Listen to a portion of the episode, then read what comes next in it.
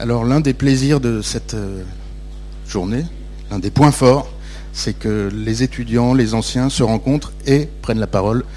J'introduis ici Tali, qui est co-organisatrice, à qui on doit beaucoup pour ce festival, qui s'est beaucoup impliquée. Et donc merci Tali, et puis merci de nous parler d'une culture qui est la vôtre, la culture geek. Et on insiste sur quelques aspects méconnus, parce qu'on a l'impression de connaître, mais en fait, euh, non. Alors, bonjour à tous. Euh, donc en fait, Lucas m'a proposé de commencer une conférence sur les aspects méconnus de la culture geek. J'ai beaucoup réfléchi à comment introduire ça. Je me suis dit, bon bah ok, c'est parti. Je vais être votre guide pour Internet. Euh, donc, on est d'accord que Google est magique. Je voudrais savoir combien de personnes dans la salle ont Google comme homepage quand vous ouvrez votre... Euh, voilà. Ok, alors combien de personnes savent ce que c'est un Easter egg?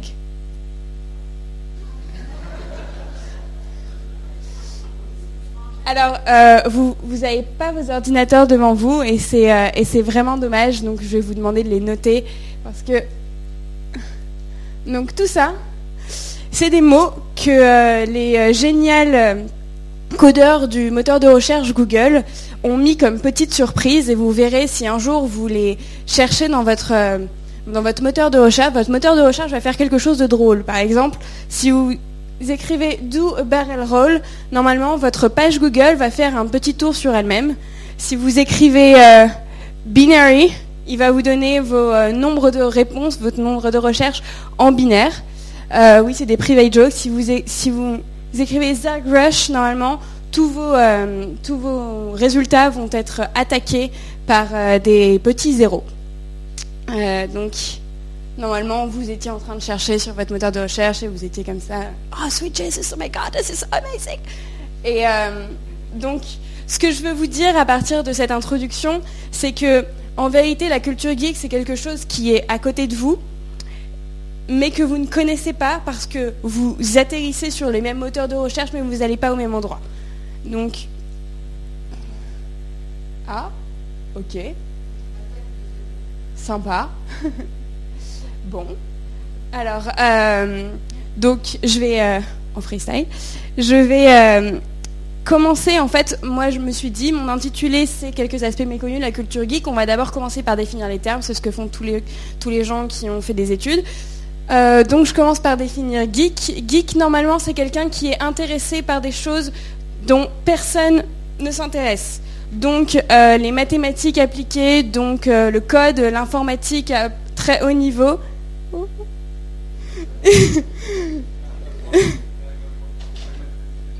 et, euh, et donc dans les années, dans les années, euh, dans les années 60 jusqu'à 80, geek qui vient du mot geek euh, en allemand, qui voulait dire foule ou enfin débile ou un peu étranger. Et ensuite, donc jusqu'aux années 80, c'était quelqu'un qui faisait des numéros dans un cirque et qui des fois mangeait des poulets vivants. Euh, ensuite, c'est devenu quelqu'un qui était vraiment très bizarre parce qu'il avait des centres d'intérêt bizarres et euh, auxquels on comprenait et qu'on ne comprenait pas parce qu'il avait un langage différent. Mais ce n'était pas forcément de l'informatique. Ensuite, on va définir ce que c'est la culture geek. Alors, vous voyez, vous comprenez rien. Euh, c'est très vaste, c'est assez, c'est assez divisé en plusieurs sous-cultures. Et ce que je veux vous dire par là, c'est que la culture geek, c'est une vraie sous-culture. En fait, c'est une sous-culture en termes, en termes sociologiques, c'est-à-dire que, euh, c'est ce que je, vais vous expliquer après, ils ont, un, ils ont un territoire qui est en fait le territoire de l'Internet où ils vont se retrouver. Ils ont un langage, ils ont des, euh, des rituels, ils ont des, rites, ils ont des codes, ce qui fait que ça va devenir une vraie sous-culture parallèle et c'est ce qui est intéressant intéressant pour, cette, pour cette intervention, et c'est ce qui est intéressant pour vous, c'est que dans toutes les sous-cultures, à partir d'un moment, la sous-culture va créer des codes qui vont se retrouver dans la culture populaire. Donc là, ce que je vais essayer de vous montrer dans cette présentation, c'est à peu près ce que vos jeans déchirés sont à la culture punk. Je vais vous expliquer comment est-ce qu'on est passé de la culture geek à ce que vous connaissez vous. Donc déjà, pour comprendre la culture geek, il faut comprendre ces deux choses-là. euh, 4chan et Reddit, qui sont des deux grands forums en fait au début d'Internet. On a créé des choses qui sont géniales, qui sont des forums. Et sur ces deux forums, il n'y a à peu près aucun modérateur. Donc il y a tout ce que vous pouvez trouver de plus euh, horrible et de plus génial dans euh, l'univers, donc euh, de la pornographie beaucoup, des armes, même de la pédophilie, mais aussi beaucoup de geeks qui vont céder, beaucoup de gens qui vont détourner des choses, un groupe d'adolescents plein d'hormones qui vont discuter. Ensuite, après 4chan et Reddit, toutes les private jokes qui vont se faire sur ces forums vont se retrouver sur des choses un peu plus populaires qui sont Tumblr, 9gag ou IMGUR, qui est un réseau avec que des images. Peut-être que vous surfez là-dessus.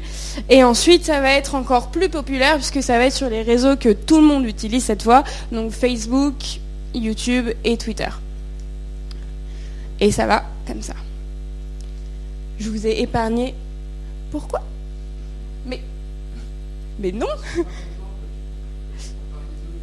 C'est exactement ça. En fait, c'est censé être secret. Ah, attendez. Euh,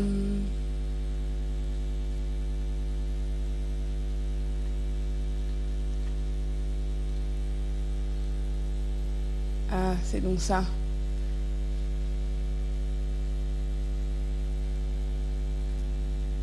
Ils aiment pas la police de Google. Ok, donc je vous disais, euh, la culture geek a tous les aspects d'une sous-culture, comme les punks à leur époque dans les années 80, comme les rockers, comme à peu près toutes les sous-cultures jeunes que vous connaissez. Ils ont un espace public, donc un espace qui n'est pas modéré soit par des parents, soit par des autorités supérieures. Ils ont un, côté appartenance parce qu'ils ont des private jokes et euh, ils, vont, être très solidaires et ils vont pas accepter les gens qui vont juste venir pour regarder, ils vont pas accepter les gens qui les comprennent pas, ils vont faire en sorte que vous ne les compreniez pas en mettant plus de 5 private jokes dans un même poste. Ensuite, ils ont des intérêts communs, bah oui, le code ça forge. Et euh, ensuite, ils rejettent la masse culture, je veux dire que euh, jamais ils viendront vous parler de Johnny Hallyday parce qu'ils s'en foutent. Donc, dans malheureusement, euh, dans, ces, euh, dans, ces, forums, vous avez deux, deux, leviers qui sont très importants. Le premier, c'est l'effet d'ennui, et le deuxième, ben, c'est l'effet de mobilisation. Le premier, l'effet d'ennui, ça va amener deux choses. Les trolls, donc ils sont pas gentils comme ça. Euh, alors les trolls, c'est quand vous postez quelque chose et que on va essayer de se foutre de votre gueule. Et en se foutant de votre gueule, on va juste détourner tout ce que vous dites, on va répondre cyniquement comme dans un euh, comme dans n'importe quel dialogue, on va essayer de répondre cyniquement, on va reprendre votre, on va reprendre votre phrase et on va la détourner, détourner encore, détourner encore, ce qui me mène à la deuxième chose de l'effet d'ennui, les détournements avec Surprise Patrick. Euh, donc n'importe quoi que vous postez, que ce soit une photo de votre petit ami, que ce soit une photo de votre chat, que ce soit une photo de ce que vous avez mangé ou une photo de votre professeur, ce sera détourné, redétourné, ou même de votre film préféré, encore mieux. Euh, et, ça va devenir une private joke sur ce forum, puis ce sera diffusé. Ensuite, l'effet de mobilisation, c'est le fait qu'ils peuvent tout faire. Alors, c'est des jeunes, ils codent, donc ils pensent qu'ils sont les maîtres du monde. En plus, c'est des adolescents, donc ils ont décidé de reprendre le pouvoir sur eux-mêmes, enfin tout le côté l'adolescence, euh, je suis fort, je peux faire ce que je veux. Et, euh, et donc dans un effet de mobilisation, on peut tout faire sur 4chan et Reddit. C'est-à-dire que si vous postez un jour la photo de votre professeur, il y aura forcément quelqu'un qui dit Hey, venez, on l'appelle. Et il y a à peu près 50 personnes qui vont essayer de hacker son portable. En 5 minutes, son portable est hacké. En 20 minutes, il y a quelqu'un qui tape à sa porte, qui lui jette des œufs et qui filme ça, qui le poste sur, euh, le poste sur Reddit ou 4chan. Et puis en deux heures ou en 24 heures, euh, ce professeur se retrouve euh, au tribunal parce qu'il est accusé de viol sur une jeune fille, parce que en fait la jeune fille c'était une fille de qui on avait posté la photo sur un autre forum, mais on s'est rendu compte qu'ils étaient dans la même école. On a trouvé ça fun de faire en sorte que euh, de faire un faux appel au viol. Voilà. Donc quoi? Non, moi. Non, mais moi, je suis une fille, je vous expliquerai après pourquoi je peux pas poster là-dessus. Donc, euh... Hein mais oui. En fait, toute ma toute ma présentation est euh, euh, Non mais attendez. Quoi? Non mais c'est...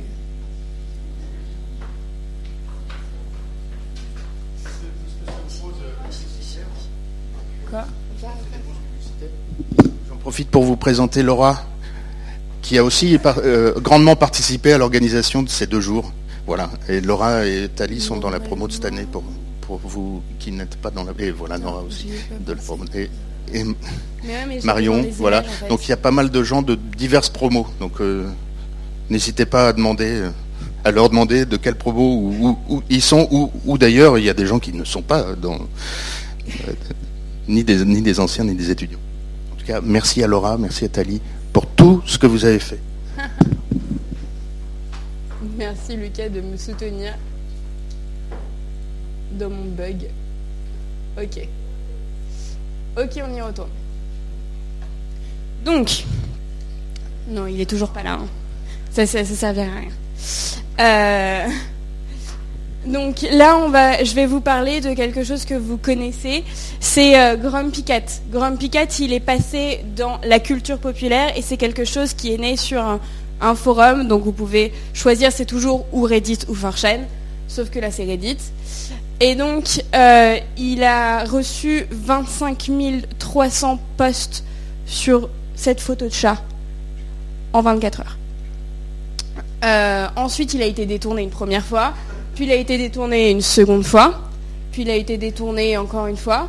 Ensuite, on a fait des t-shirts avec parce que on trouve dès qu'on détourne quelque chose et qu'il y a quelque chose de fun, ça tombe dans la culture populaire. Puis ensuite, on a essayé de faire un film avec. Ensuite, on en a fait un bouquin. Ensuite, on en a fait euh, du lait. Et euh, ensuite, on en a fait un mini Obama. Puis ensuite, on l'a détourné encore parce que c'était encore marrant. Et voilà. Voilà comment un phénomène qui est passé sur Reddit, on est juste quelqu'un qui a posté sa photo de chat. hein. Mais c'était même pas, même pas la propriétaire, c'était le frère de la propriétaire. Euh, c'était en 2010, si je me trompe pas. Et euh, aujourd'hui, vous avez un film qui s'appelle Grumpy Cat et Grumpy Cat a été le guest star de l'une des plus grandes euh, retrouvailles des technophiles et des modeux qui s'appelle ce festival South by Southwest. Donc euh, c'était vraiment, euh, il y avait vraiment plus de queue que pour Beyoncé. Donc la deuxième chose, c'est euh, les mêmes. Donc ces personnages que vous connaissez aussi parce que vous les avez en émoticône sur Facebook. Bah oui, puisqu'ils sont passés par les trois, ils sont passés par les trois steps. Donc eux, alors guess what, ils sont Reddit ou 4chan Bah oui, parce que euh, on, est déjà passé sur Reddit. Donc eux, ils sont, ils sont apparus en 2008 sur le board qui s'appelle slash b slash. Alors on les appelle, on l'appelle random euh, dans. C'est le random en fait euh, de, de 4chan. C'est tout ce qui est absolument random et qui ne rentre dans aucun autre autre fil. Et en fait, donc là, il y a absolument tout. Vous verrez quand je vais vous parler tout à l'heure en conclusion des règles d'Internet. Euh, en fait, B est l'une des premières règles d'Internet. C'est B ou random. Le random de 4chan, c'est... Bon, excusez-moi l'expression, mais c'est le trou du cul du net. Vous trouverez tout là-bas. Euh, donc, dans euh, ces, euh, ces Rage Person, vous avez... Ils avaient des noms avant. Attendez, je vais vous les changer en même temps.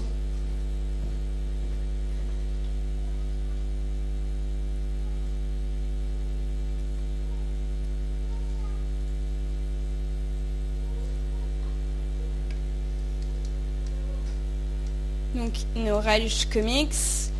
Ils sont plusieurs. Donc, le premier qui a été, euh, posté, c'est ce, ce- celui-là, qui s'appelle Rage Guy, avec un espèce de fu qui se dit fu aussi. Et euh, donc, qui s'appelle Rage Guy, c'est le tout premier. Ensuite, il y a des gens qui ont fait Eh, fun Et bon, ils les ont détournés, vu que c'est le règle du jeu de ces, de ces forums. Ils en ont fait la Troll Face, le Serial Guy, le Forever Alone Guy, le Megusta, le You Know. Et euh, tout cela font une grosse fête. Il y en a même un qui parle français et en fait un des codes de ce, euh, de ce forum c'est de rajouter le devant tout. Donc euh, voilà, le fut. Mais vous verrez que si un jour vous vous baladez sur ces forums, il y en a pas mal qui mettent des le devant. voilà. Ensuite, il y en a d'autres. Et celui-là, il s'appelle Dolan. Donc c'est une parodie de Donald Duck qui est, lui, il est... Enfin, il est obsédé sexuel et euh, il adore l'argent. Euh, celui-là, c'est. Quelqu'un reconnaît le, le, peintre C'est celui qui a peint euh, un, des célèbres, un des célèbres portraits de Marie-Antoinette. Il s'appelle Ducreux. Alors voilà, Ducreux, en fait, à l'époque, au XVIIIe siècle, son délire, c'était de, peindre des gens dans des postures qui étaient plus humaines euh, et, donc il a posté ça et en fait il a été détourné des milliards de fois avec toutes les paroles de Booba que vous pouvez connaître. Euh, ensuite lui c'est Slenderman. Alors Slenderman c'est ce qu'on appelle un creepypasta. Euh, c'est une petite histoire qui fait très très peur qu'on fait passer sur les, sur les réseaux et les forums. Alors vous il vous fait peut-être pas peur mais il fait peur à beaucoup de gens et il a il a impliqué euh, deux gamines de 12 ans dans une tentative de meurtre parce qu'elles voulaient devenir des suppôts de euh, Slenderman. Euh, et c'était l'année dernière. Et oui, il y, en a eu une autre il n'y a pas très longtemps, de, tentative de meurtre pour cause de Slenderman. Alors ça, c'est Pédobir. Ça a été créé à la base pour se moquer des pédophiles sur, ces forums parce qu'en fait, en fait, on n'a pas le droit de défendre sur ces forums. Le chose, c'est qu'il faut attaquer, attaquer, attaquer. Donc on attaque en détournant, on attaque en se moquant. Et, euh, donc là, c'était pour se moquer des pédophiles. Sachez que c'est devenu une, énorme mascotte et qu'aujourd'hui, on vend des déguisements de pédophiles. Euh, donc ça, c'est encore, c'est aussi une histoire géniale. C'est l'histoire des brownies. C'est euh, l'histoire de Friendship is Magic. Alors en fait, c'est My Little Pony. My Little Pony qui est mon petit bonnet que vous connaissez tous je suppose, si vous avez des enfants ou si vous. Voilà. Euh, sauf que My Little Pony a engagé une nouvelle scénariste et la nouvelle scénariste est une grosse geek. Et donc, elle a intégré dans cette petite série télévisée pour les enfants plein de easter eggs, plein de petites surprises pour les geeks. Et donc, les geeks ont commencé à la regarder parce qu'il y avait des références à tout ce qu'ils aimaient et tout ce qu'ils connaissaient de toute leur culture et qu'ils ont commencé à détourner parce que c'est le jeu de la règle des forums, comme je vous l'ai dit. Et euh, ils sont détournés, détournés, ce qui fait qu'ils sont devenus à la fin une communauté qu'on appelle les bronies. Et donc vous pouvez taper bronies sur Google et vous allez trouver des euh, hommes hétérosexuels de 40 ans déguisés en petits poneys. Voilà, ça c'est X all de Y. C'est aussi un autre mème que vous avez pu voir euh, au cours de vos dérivations sur, sur internet, ça c'est Overly Attached Girlfriend. Donc c'est une fille qui a fait une parodie de Justin Bieber et en fait elle s'est fait, elle s'est fait reprendre et elle s'est fait, euh, euh, ben, ben, elle s'est fait moquer sur ses forums, ce qui fait qu'elle est devenue un mème. Et cette fille existe. Hein. Elle a posté d'autres photos, puis elle a posté des photos avec son frère, etc. Euh, et enfin, le Nyan Cat que vous connaissez tous, et qui est pour moi la seule petite exception de gens qui n'est pas nés ni sur un forum qui s'appelle 4 ni sur un forum qui s'appelle Reddit. Alors.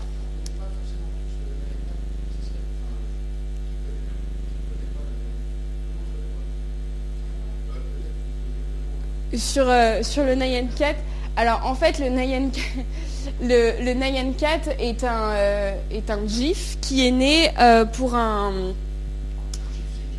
Un GIF, c'est une image animée. En fait, euh, en fait, sur, le net, il y a des images statiques qui, qui sont en point JPEG et les points GIF sont des images qui ne sont pas des vidéos, donc pas à 24 secondes, pas à 24 images par seconde, mais des vidéos qui sont à moins d'images par seconde, donc on les appelle les GIFs. on peut, vous pouvez créer ça sur toute la suite Adobe, etc. Euh, donc, ce Nyan Cat, en fait, il a été créé à partir du chat de son créateur et à partir d'un pancake. Et, euh, en fait, euh, on lui a rajouté, c'était pour un concours, il a gagné le concours. Et en fait, il est devenu célèbre parce qu'il y a un japonais ou un coréen, un coréen, qui lui a rajouté une petite chanson mignonne derrière. Et en fait, il y a des vidéos qui durent à peu près 50 minutes de Nyan Cat avec juste ça plus la chanson derrière, qui est en fait aussi répétitif, qui fait comme ça. Et et il y a des gens, et il y a ensuite, bon, comme c'est, comme je vous ai dit, le jeu d'internet. Ensuite, il y a des vidéos de gens qui regardent ça et leur façon de se décomposer devant 50 minutes de ça. Il y a des vidéos de gens qui regardent des vidéos de gens qui regardent le Nyan Cat. Il y a des gens qui se déguisent en Nyan Cat et qui refont pendant 50 minutes à peu près la même chose que ce qu'il fait sur, bon, un, un, un, même, un même banal sur Internet, la grande joie de l'Internet. Ok, donc euh, The Rules of Internet. Alors là, je vais vous montrer l'une des choses qui est les plus secrètes. Et si un jour vous arrivez à comprendre toutes ces règles, vous allez comprendre toutes les private jokes qui peuvent se dire sur ces forums. Vous allez comprendre l'origine de tous les phénomènes Internet, comme le dit Wikipédia. Euh, bah oui, puisque j'ai fait des recherches avant de faire une présentation. Alors, euh, première règle, do not talk about be.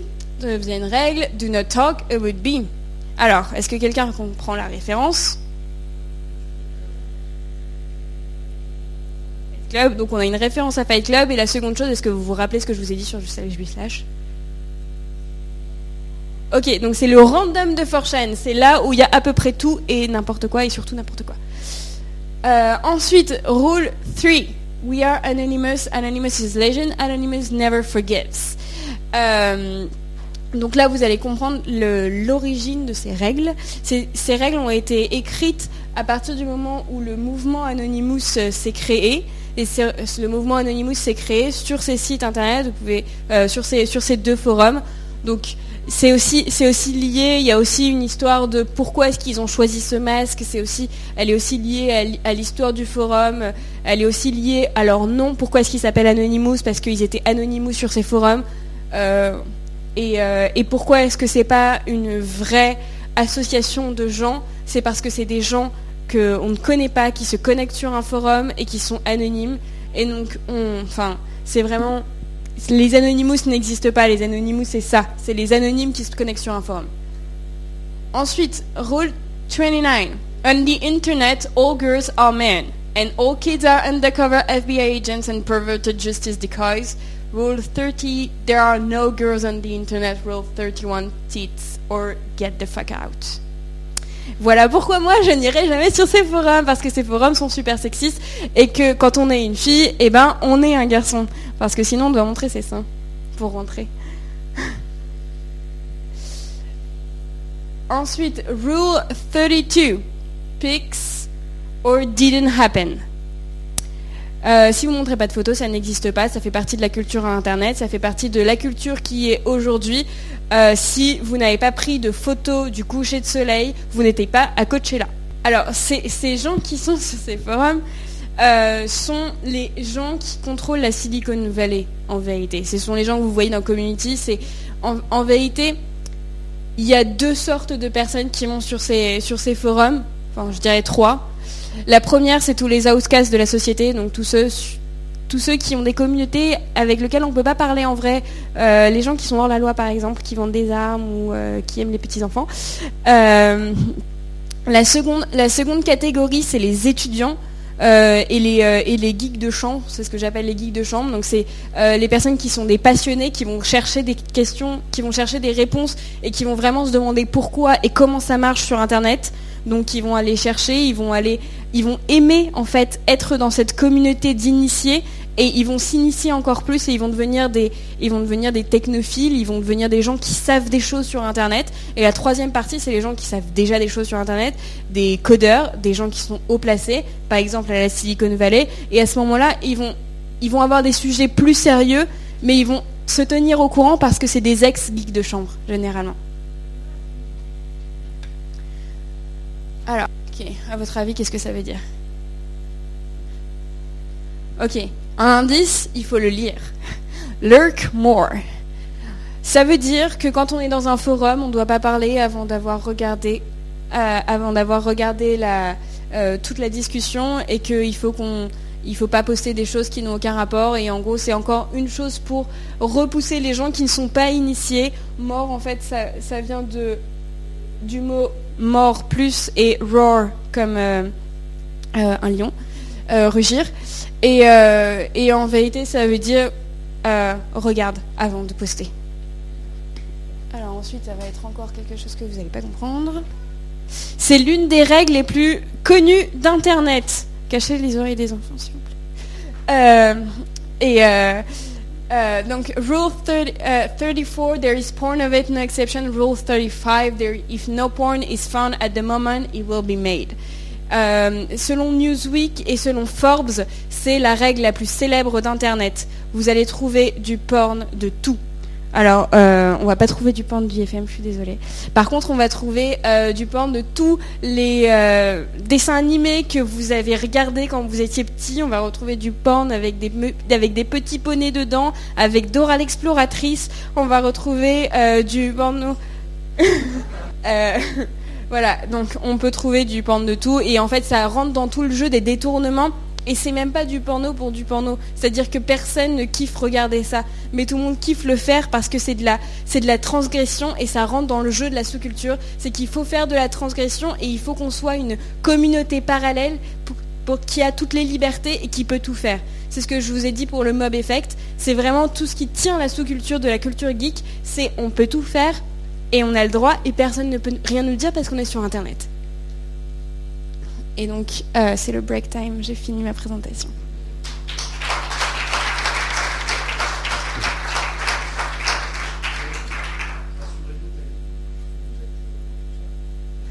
Euh, moi, je suis ça très je, moi, je suis un geek qui demande comment ça, que, comment ça marche. Et en fait, j'ai une approche très littéraire et très sociologique de la culture geek. Oui, tu peux y, oui, tu peux y aller. Alors, en fait, ils ont été créés euh, au tout début d'Internet, donc à mon avis dans les années 90. Euh, euh, correspondant geek, t'en dis quoi? Le, début de Fortune et Reddit, c'était quelle année? 80, 90 97 97. Et oui, tu peux y aller, oui, tu peux t'inscrire. Par contre, euh, si tu postes des choses, tout le monde va te troller. Tout le monde va se foutre de ta gueule. Mais tu peux le faire et puis tu dis pas que t'es une fille et puis tu peux même ouvrir euh, euh, des, discussions euh, et, les gens vont te répondre et tu peux aller regarder et je pense qu'avec les, clés que je t'ai données tu comprendras peut-être mieux ce qui, ce qui se dit, enfin les inside jokes parce qu'il y a toujours une inside joke dans, la, dans les phrases. après je trouve qu'il n'y a pas grand intérêt à aller là-bas parce qu'en vérité, tu sais pas vraiment où chercher et qu'à partir du moment où c'est intéressant, où ça devient un phénomène et c'est assez intéressant pour devenir un phénomène, ça va passer dans, la seconde, euh, seconde série de, sites. Alors, les, les canaux d'influence sont que ces personnes-là, en dehors d'être des gens qui en ont absolument rien à faire de tout ce qui est euh, valeur morale, c'est des gens qui sont très intelligents et c'est des gens qui peuvent absolument tout faire parce qu'ils ont un esprit de groupe et parce qu'ils savent tout faire. Ah oui, bien sûr. Oui, bien sûr. À la base, Reddit et 4 sont, enfin, les, plus grandes discussions de Reddit et 4 sont des discussions technologiques où on va parler de code. Euh, on va parler de, code internet. Non, il y a, beaucoup, beaucoup de déconnades. Il y a un random. Ah oui, complètement. Euh, c'est une forme pour euh, dire top là, t'es dans le groupe, donc on peut te parler. On peut te parler sérieusement. Est-ce qu'il y a d'autres questions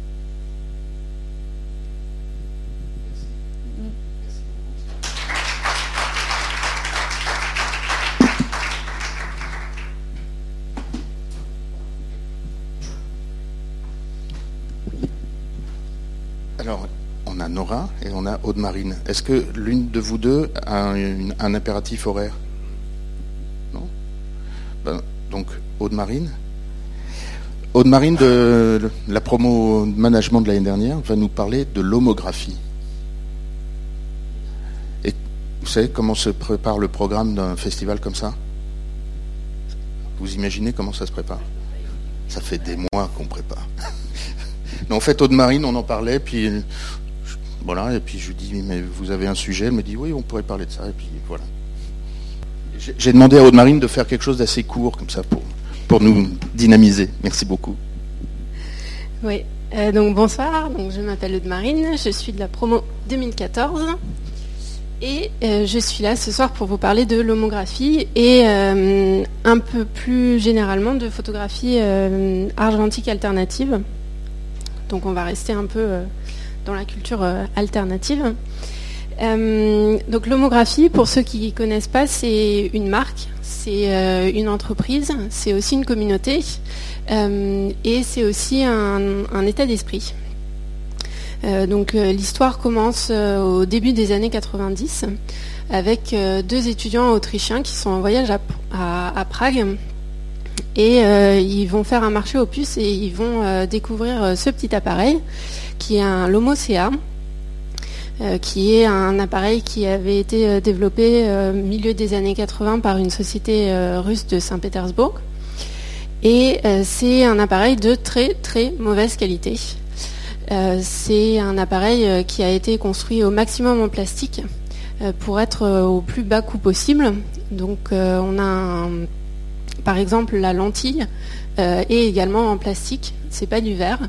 Donc on va avoir en fait des, pas mal de défauts sur la photo. et après ajouter à ça le fait que ce soit un petit compact. Donc par exemple on, ne va pas on va pas retrouver sur la photo exactement la même chose que ce qu'on a dans le, dans le viseur, puisque ce n'est pas une visée euh, réflexe. Euh, et aussi, les joints sont souvent de mauvaise qualité, donc on peut euh, se retrouver avec des, comment dire, des flashs de lumière qui vont apparaître sur la pellicule de façon un peu aléatoire. Euh, donc voilà, c'est vraiment un appareil de très mauvaise qualité, mais il est tout petit, euh, il est quand même très pratique, euh, et nos deux compères vont quand même beaucoup l'utiliser. Ils vont commencer à faire des expos avec, enfin avec leurs photos, et ils se rendent compte que l'esthétique qui est quand même assez particulière plaît beaucoup, et ils sentent le bon filon. Donc ils vont, ils vont fonder leur entreprise. Donc à partir du, mot lomo, ils vont créer l'homographie, qui va être euh, une marque sous laquelle ils vont en fait euh, relancer la production de plusieurs euh, appareils de, des, appareils très bon marché. donc que ce soit des appareils qui étaient à la base soviétiques ou des appareils qui étaient américains. Et ils vont relancer les, hum, les productions, alors soit soit en Russie, soit en Chine, euh, pour avoir euh, bah, toujours euh, cette, très basse qualité. Donc là, je vous ai mis les trois les plus connus que vous avez peut-être déjà croisés. Donc on a le Olga, le Diana et le Fisheye. donc pour vous donner une idée de vous une idée de la taille, ça c'est le, le. Euh, donc là, j'en ai mis que trois, mais évidemment, si vous allez sur leur site, euh, ils en ont euh, énormément et ils ont tous les accessoires qui, vont aller avec, parce qu'ils ont vraiment, ont vraiment développé tout un business à partir de ça. et 23 ans plus tard, malgré le passage au numérique, malgré le développement d'Instagram, la société est encore là et marche très bien. D'ailleurs, on aurait pu penser que puisque tout le monde s'est mis à Instagram à partir de 2010, euh, ça aurait un peu euh, plongé. Et en fait, non, ça leur a redonné un boost euh, au niveau de, leur vente. et maintenant, quand vous allez sur Facebook, bah, la page de l'homographie a pratiquement deux fois plus de likes que Polaroid, par exemple. alors que Polaroid, on pourrait penser que c'est un peu plus mainstream. Euh, mais ce qui m'intéresse, c'est un peu plus euh, l'état d'esprit qui est derrière euh, la, lomographie. quand vous achetez un, appareil chez eux, vous recevez un petit manuel avec déjà comment rapidement utiliser un appareil argentique si vous avez jamais, si vous en avez jamais utilisé, si vous n'avez jamais mis de pellicule. Euh, il vous montre aussi quelques exemples de photographies du rendu que vous pouvez avoir avec l'appareil que vous venez d'acheter. Et ils vous mettent aussi les 10 commandements de la lomographie. Euh, alors je vais faire un petit aparté. Euh, moi j'ai commencé la photographie en 2004, donc à cette époque c'était encore majoritairement de, l'argentique, même si le numérique commençait à arriver. Donc j'ai vraiment vu le passage au numérique. Et je pense que si le numérique a changé quelque chose, c'est vraiment le, rapport qu'on a à la photographie en tant qu'objet. Parce que, évidemment, euh, quand on est en numérique, on a. Euh, comment dire Puisque la photo n'est plus matérielle, euh, on n'a plus aucune limitation en termes d'espace. on peut très bien revenir en arrière. Et on a tendance à un peu avoir cette démarche de gaspillage où on va prendre plein de photos et puis on se dit tant pis, on triera après. S'il faut recadrer, on recadrera. On pourra même gommer quelques petits détails sur Photoshop pour ceux qui savent faire. Et je trouve que c'est assez dommage comme démarche parce qu'au contraire, en argentique, on a peut-être plus de, réflexion, euh, justement pour pas gâcher la pellicule, parce que la pellicule, bah, elle a une matérialité, elle a un coût en soi, son traitement aussi va avoir un coût, et donc on, réfléchit peut-être un peu plus avant de, prendre les photos. Euh, après, je vous l'accorde, c'est aussi un des désavantages de l'argentique, c'est-à-dire que si on revient au bah, au début de l'homographie, dans un contexte de tout argentique, euh, le photographe amateur était peut-être aussi, euh, comment dire, euh, il perdait peut-être un peu au niveau de la créativité parce qu'il avait peur de gaspiller de la pellicule ou il était perdu dans tous les réglages de son réflexe, par exemple. Et la démarche de l'homographie, ça va être de prendre tout ça à, contre-pied ça va être euh, de dire euh, arrête de te préoccuper des règles, si tu connais euh, quelques règles de photographie. de toute façon, c'est pas grave si tu sais pas exactement ce que tu prends en photo. tu es là pour t'amuser. Donc arrête de réfléchir. Juste prends ta photo. Si tu as envie de t'approcher pour prendre quelque chose en photo, ben vas-y, hein, approche-toi. Euh, tu peux aussi euh, changer de point de vue, tu peux euh, poser ton appareil par terre, tu peux vider depuis ta hanche, tu peux faire vraiment un peu tout et n'importe quoi. Donc il faut que tu aies ton appareil sur toi. De toute façon, c'est un compact, donc il est tout petit et, tu, peux l'emporter, il n'y a pas de problème. Tu peux l'utiliser à n'importe quel moment, que ce soit euh, parce que tu passes dans la rue et euh, il y a un détail qui t'interpelle ou euh, c'est parce que tu es en train de rentrer de soirée et que tu as envie de te souvenir de ta soirée le lendemain.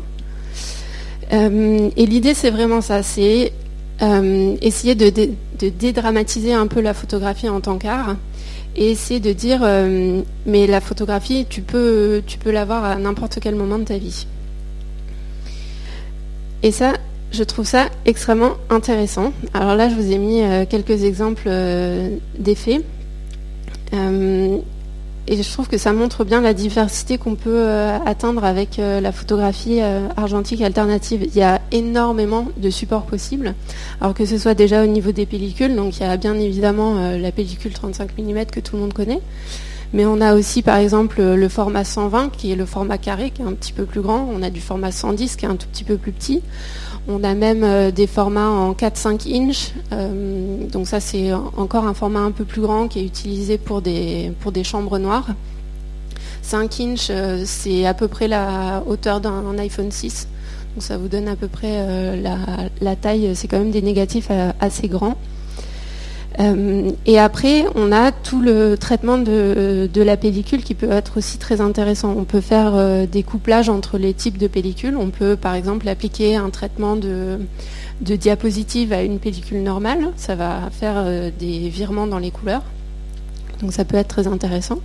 Et après, on va avoir toute l'esthétique qui va être due à l'appareil photo en lui-même. Donc que ce soit par rapport aux défauts ou par rapport à... Hum, défauts qui vont devenir en fait euh, des qualités dans ce cas-là. Euh, et aussi tout ce qui va être lié par rapport à euh, tout ce qui va être lié aux, objectifs. Donc par exemple le fisheye, ça va donner cet, effet au milieu.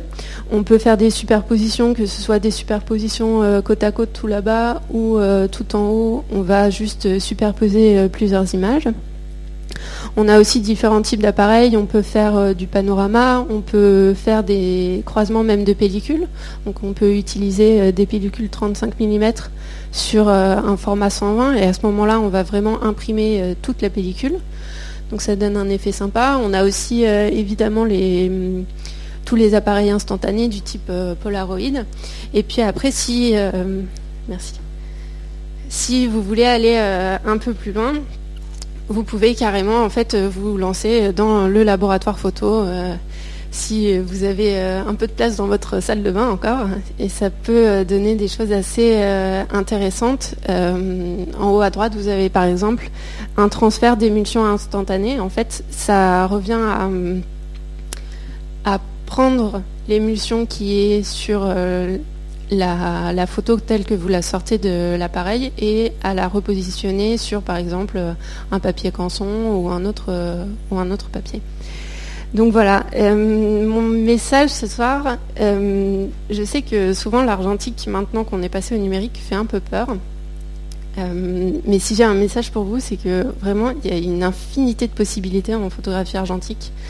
c'est extrêmement ludique, c'est beaucoup d'expérimentation, c'est aussi de l'excitation parce que, parce que justement, on ne sait pas trop ce que ça va donner, c'est sauter dans l'inattendu. Euh, et voilà, je trouve que c'est une démarche très intéressante, donc euh, n'hésitez pas, lancez-vous. Merci.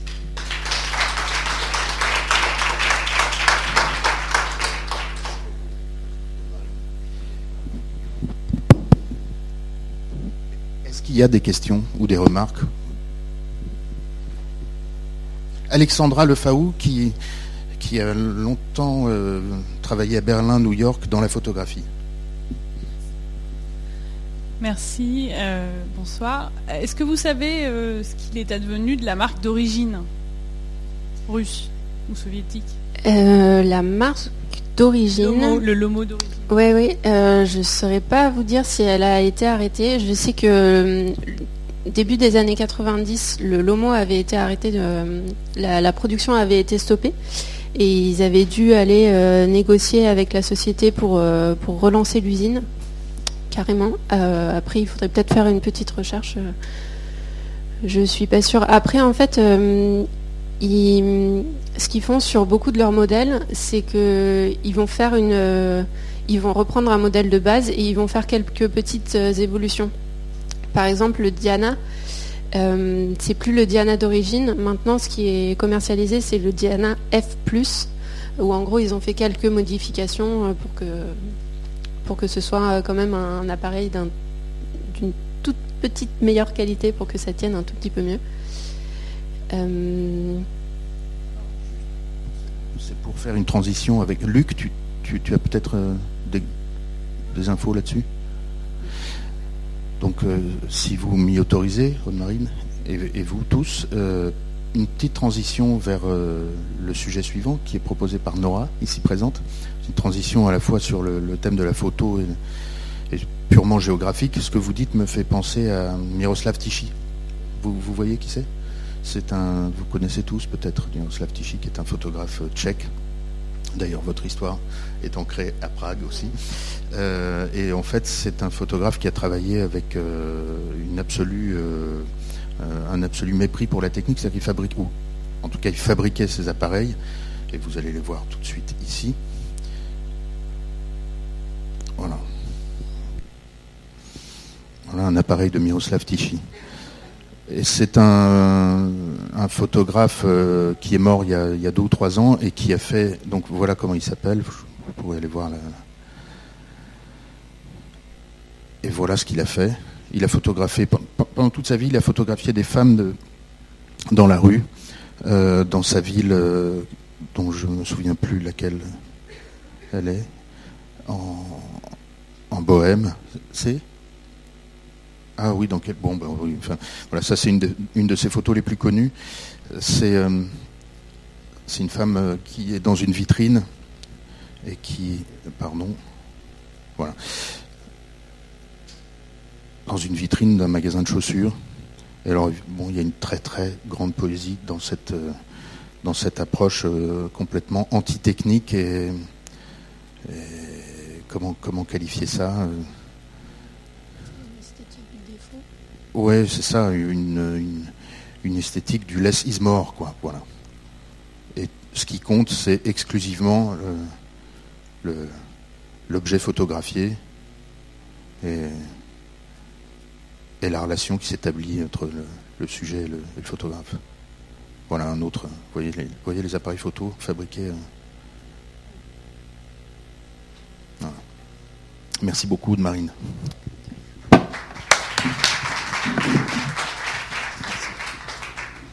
C'était des photos de vous euh, Non, ça, c'est justement des exemples. D'accord, d'accord. Ok. Alors maintenant, nous recevons Nora Evesi de la promo de cette année. Bravo, merci. On a la chance d'avoir ici à l'IFM des étudiants qui viennent du monde entier. Et puis Nora vient de Budapest. Et euh, au festival d'hier, on, parlait. Et puis, et puis voilà, euh, en trois minutes, Nora m'a dit d'accord, je viendrai parler de Moroli Naj et des, avant-gardes hongroises dans les années 20, un sujet auquel euh, on est nombreux à être sensibles. Voilà, merci beaucoup. Et grâce à Nora, on, entendra les, noms hongrois avec le bon accent.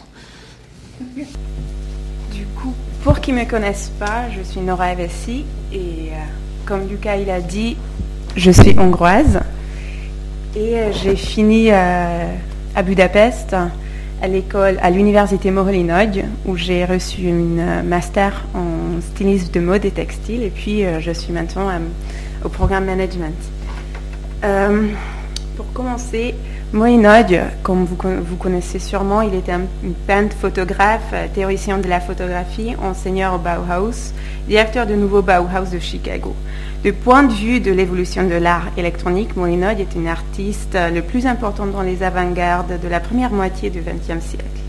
Il était influencé par le constructivisme, comme Alishinsky ou Malavich, et il était enthousiaste pour tout ce qui était la, la nouvelle technologie des années 20.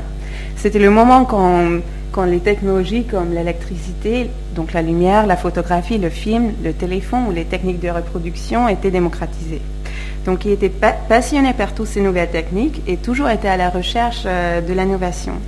Il était persuadé que la lumière et les technologies nouvelles devraient devenir les médias de la pratique artistique. Et il a créé un ensemble d'œuvres qui constituent un héritage remarquable pour euh, l'art électronique contemporain. Donc je vais vous montrer quelques exemples. Les premiers sont ces photogrammes et euh, des photographies sans caméra euh, furent inventées, c'était réinventé par euh, Man Ray et Moenod parallèlement. et selon Moenod, pour être un bon photographe, il était nécessaire de connaître les propriétés de cette émulsion sensible à la lumière. Et maintenant, je vais essayer de lire une citation assez longue et difficile en français de Moenod de son livre Vision, émotion. Euh, lorsque le photographe est compris comme étant un rapport diagrammique du mouvement de la lumière, traduit dans, des valeurs de noir, de blanc et de gris, cela mène à l'appréhension de nouveaux types de relations et, et de rendus spatiaux. Les valeurs régressives et progressives des gradations, qui sont en fait des projections de canaux lumineux, peuvent être utilisées pour l'articulation de l'espace, l'espace plus précisément de l'articulation espace-temps. L'architecture et l'image en mouvement, lesquelles sont animées par la lumière, devraient pouvoir trouver un nouveau souffle par le biais de cette articulation. Du coup, euh, il a créé le Light Space Modulator, modulateur d'espace-lumière, qui était euh, une sculpture cinétique, aujourd'hui appelée, comme je dis, modulateur espace-lumière, relevait l'intérêt de l'artiste pour la relation entre l'homme, la technique, pour l'organisation de lumière et de l'espace. C'était euh, L'idée était de constituer un, euh, objet euh, qui projette la lumière sur un mur blanc à travers les pièces mobiles d'une machine composée des éléments de métal et de verre, créant ainsi des motifs euh, s'assistant sur l'alternance des expositions de l'ombre et de la lumière. Donc je vais vous montrer une petite vidéo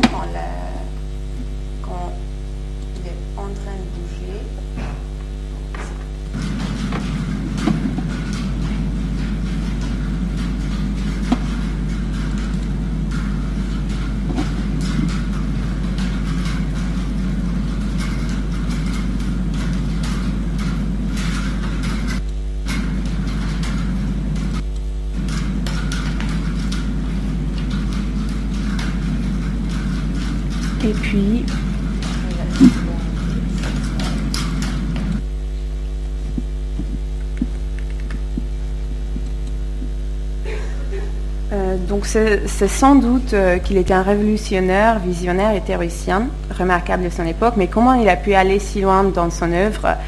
Quels étaient ses premiers contacts avec l'art et théorie de l'art? Je vais essayer de, répondre à ces questions et je vous, invite de voyager avec moi au début du XXe siècle en Hongrie. Donc, euh, jusqu'en 1914, euh, la Hongrie, euh, ou plutôt la monarchie austro-hongroise, était un pays qui, qui tout en, qui, tout en s'engageant dans la voie du capitalisme, garde ses structures féodales. Les courants modernistes, ils, euh, sont unis comme une insulte à la, tradition, euh, à l'Empire. La langue officielle est l'allemand, la culture est celle de Vienne. Euh, si les intellectuels aiment parler les français, il n'y a, guère que les paysans qui parlent hongrois et qui gardent vivante la, tradition nationale. Comme la Hongrie paralysée par, par la toute-puissance du système féodal, c'est dans la culture que sont, projetés les rêves les plus fous. C'est elle qu'on tente de bouleverser, de changer la société. Cependant, Molly, juste après son baccalauréat, commence ses études euh, de droit à l'université de Budapest. Puis, euh, au début de la, Première Guerre mondiale, il s'engage dans l'armée austro-hongroise. Blessé en 1917, euh, il, commence de dessiner à l'hôpital et de retour à Budapest, il prend la décision de se consacrer à la peinture. Parallèlement, euh, l'activisme hongrois se développe pendant la, Première Guerre mondiale. Lajos Korczak, chef de, la véritable avant-garde hongroise, déclare la guerre non seulement à la bourgeoisie, mais à toutes les vieilles formes d'artistique. S'il a le sentiment d'être encore seul, isolé en Hongrie, il n'est pas moins persuadé que les autres pays, les futuristes, les expressionnistes, les dadaïstes, les constructivistes, sont ses frères, ses compagnons d'armes. Influencé par le revue allemand pacifiste Die Action de Frankfurt, il a créé en tête l'Action en 1915. Le journal antimilitariste anarchiste sera interdit en 1916 après 17 numéros, mais le mouvement est né. Il était autodidacte, poète génial, génial inventeur des formes, Gachagui était capable de reconnaître dans, chaque pays ce qui représente réellement l'art moderne. Il est voulu le point de rencontre de toutes les avant-gardes européennes et lui-même y joue un rôle déterminant. Comme peintre, comme poète, comme écrivain, comme théoricien, il est exceptionnel. Kachak va créer en 1916 Mo, qui deviendra l'une des revues d'avant-garde les plus importantes de toute l'Europe des années 20. Révolutionnaire en, art, les activistes groupés autour de Kachak se voulaient aussi se porte par euh, se voulait aussi les porte-parole d'une révolution idéaliste qui embrassait tout l'univers. Ma, expressionniste à Budapest, est bien plus qu'une revue, l'épicentre d'une série d'expositions, des représentations théâtrales, les lectures, les concerts. Euh, comme c'est dit, moi, c'était une journal activiste des arts et des affaires sociales. Euh, et ça a vécu 35 numéros seulement parce qu'après après la persécution d'intellectuels de gauche, ils étaient obligés de, de renaître à Vienne avec le sous-titre changé Revue artistique internationale d'art. Cependant, Moenoid, après la guerre, commence ses, études en art et il était passionné euh, par les cubistes et fasciné par tout ce qui est constructiviste. Et en fait, c'était, que dans le Ma où il a, pu voir les artistes modernes euh, internationaux, comme euh, c'était hyper difficile de trouver euh, des sources en Hongrie qui représentaient ces, artistes.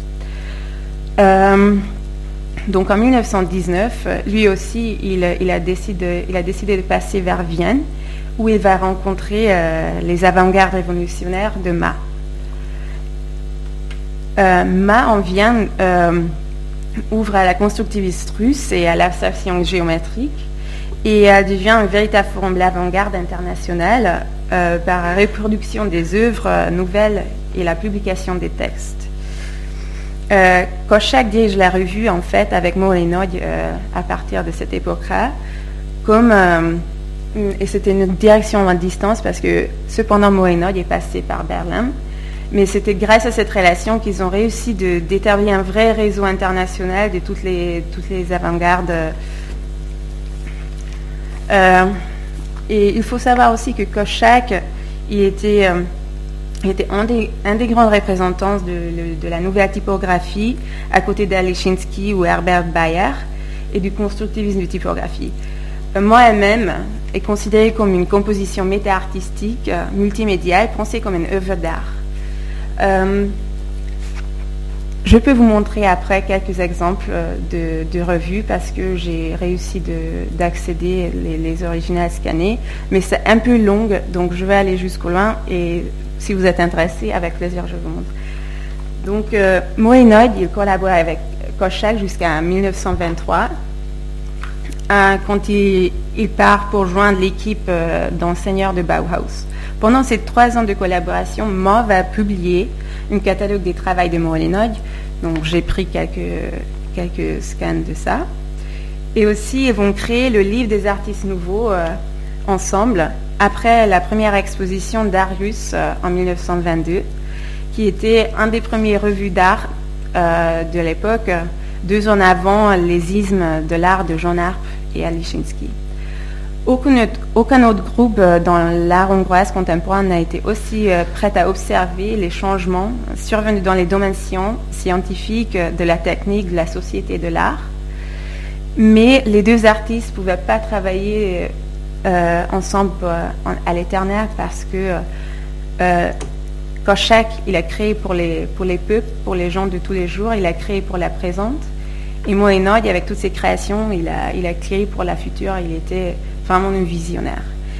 Et pour finir, je vous invite d'écouter le poème de Kochak, Le cheval mort, les oiseaux s'envolent, qui est récité euh, par l'acteur hongroise Lo- Lotinovic Zoltán, juste pour euh, que vous puissiez entendre euh, un peu la langue hongroise. Et à côté, je vais mettre le sous-titre en anglais, parce que je n'ai pas trouvé une traduction normale en français. A folyók hajlandók darabokra törni, ha sietni akarnak. Az urak nem tudnak két lábbal lépni, mint a verebek. Tudjuk, hogy az asszony elhagyja párját. A majmok megnézték hátuljukat Goldman úr tükreiben, és teljesen boldogok. Talán, ha sakkozni tudnék, de én semmihez sem értek igazán. A levágott disznó combjai ringdispílel ülnek a kirakatokban. Én láttam Párizst, és nem láttam semmit. Szeretőm más állapotban várt rám az angyalföldi állomáson. Nélkül bizonyos, hogy a költő vagy épít magának valamit, amiben kedvetelik, vagy bátran elmehet szivarvégszedőnek, vagy vagy a madarak lenyelték a hangot, a fák azonban tovább énekelnek, ez már az öregség jele, de nem jelent semmit. Én Kassák Lajos vagyok, s fejünk fölött elröpül a nikkel szamová.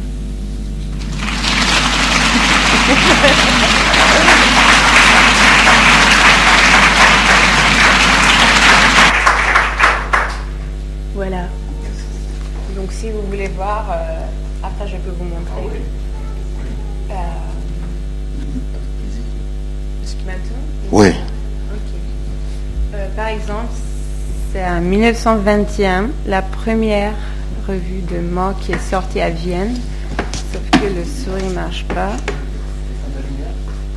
Oui, oui, un instant.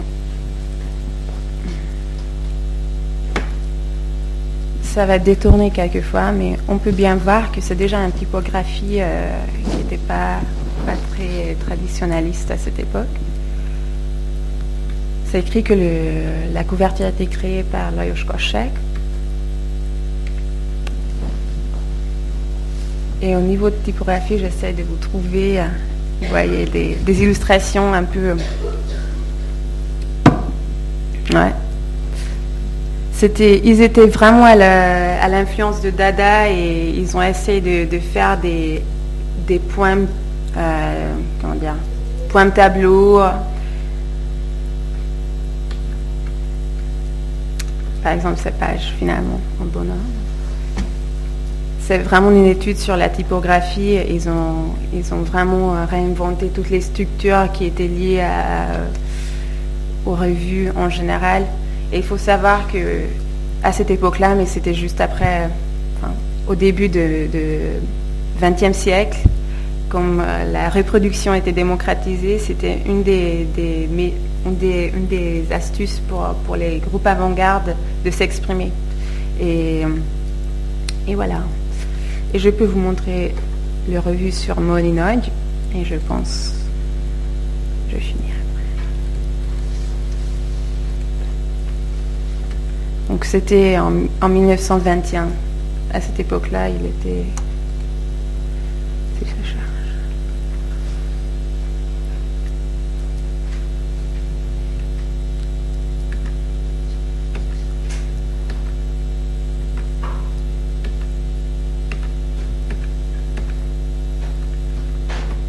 Voilà, et le mot était que, que publié chaque, euh, chaque fois en 300 pièces.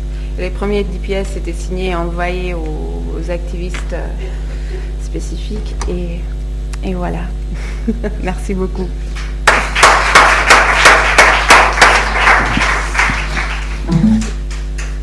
Est-ce qu'il y a des questions, des remarques? Je pense en tout cas qu'ici, nous, nous sommes 25 et on pourra dire qu'on y était un peu. Merci beaucoup. Je ne sais pas si, pour prolonger ce- ceci, je ne sais pas si vous aviez vu cette expo il y a deux ans euh, au musée d'Orsay. Il y a un catalogue d'exposition qui reprend beaucoup de choses euh, autour de Cassac, de la revue Ma et de Molinagi. Ça s'appelait Allegro Barbaro. Ils avaient mis Bella Bartok dans le titre parce que parce que c'est l'artiste connu en France, mais c'était vraiment une expo sur tout, ce que vous venez de raconter. Le catalogue vaut le coup. Voilà, vous pouvez aller voir sur le site du, du musée d'Orsay. En tout cas, me- merci beaucoup, Nora. On fait une petite pause, et puis euh, je vous invite à rester euh, pour euh, un- une soirée de musique gnawa. Ça laisse pas indemne, je vous préviens. Et par ailleurs, pour ceux qui ont des obligations ce soir, je tiens à préciser que demain, on commence, pour ceux qui sont vraiment motivés et disponibles, on commence à 8h45 avec Walid, ici présent, qui nous présentera un, film qui s'appelle Des eaux et des hommes, qu'il a produit il y a quelques années, et qui parle de, des indigènes, entre guillemets, des, Africains notamment, qui étaient expo- exposés dans les zoos en France, notamment, il n'y a pas si longtemps que ça. Donc c'est assez tragique et bouleversant, c'est un, un film en tout cas important. Et euh, si c'est à 8h45, c'est parce que Paolo Roversi vient nous voir à 10h. Il restera une heure avec nous, et puis ensuite on, parlera avec Marco Dibet, qui est un, puits de science euh, sur, euh, sur la mode et qui a vraiment des choses très très pointues à raconter sur, euh, sur l'évolution de la mode. Et puis euh, après une pause déjeuner, notre traiteur sera toujours là. Euh, on recevra Jean-Charles de Castelbajac pour finir. Voilà, donc demain on parlera plus de mode, même si le matin on commencera par, par de l'histoire. Et ce soir, vraiment, je vous invite à rester parce que ça va sonner, ça va vraiment sonner. Donc il y aura un film là tout à l'heure, un film sur les Gnawa du, Maroc. Les Gnawa sont des descendants d'esclaves noirs au Maroc, les esclaves du sultan. Il y a un festival chaque année à Essaouira de musique euh, Gnawa. Tao, vous y êtes déjà allé? Voilà, Euh, au festival? Euh, c'est une musique qui est une musique d'initié. Euh, et donc on aura quelques clés pour, pour rentrer un peu dedans, mais on rentrera pas complètement dedans parce que c'est une musique initiatique, euh, rituelle, avec euh, un instrument dominant qui est une basse qui s'appelle le gembri, qui est construite avec la peau de, du cou de, du, du dromadaire. Et c'est un instrument magique qui a des pouvoirs, enfin pour, pour ceux qui sont dans la confrérie des Gnawa, qui obéit à des, rituels. Enfin, je ne vais pas anticiper, mais c'est juste pour vous donner envie de rester, parce que je sais qu'il est tard et que vous avez d'autres obligations, donc je vais vous retenir. Euh, cette basse-là, quand vous entendez ça, c'est, enfin, on plonge vraiment très loin dans le dans la nuit. En plus, c'est une musique de nuit euh, qui dure toute la nuit et c'est une musique de trance. Et euh, au-delà de la, de la basse, il y a des, des percussions en métal, des crotales qui rendent vraiment fou. Enfin, c'est voilà. Il- À tout à l'heure. Et merci encore à nos intervenants.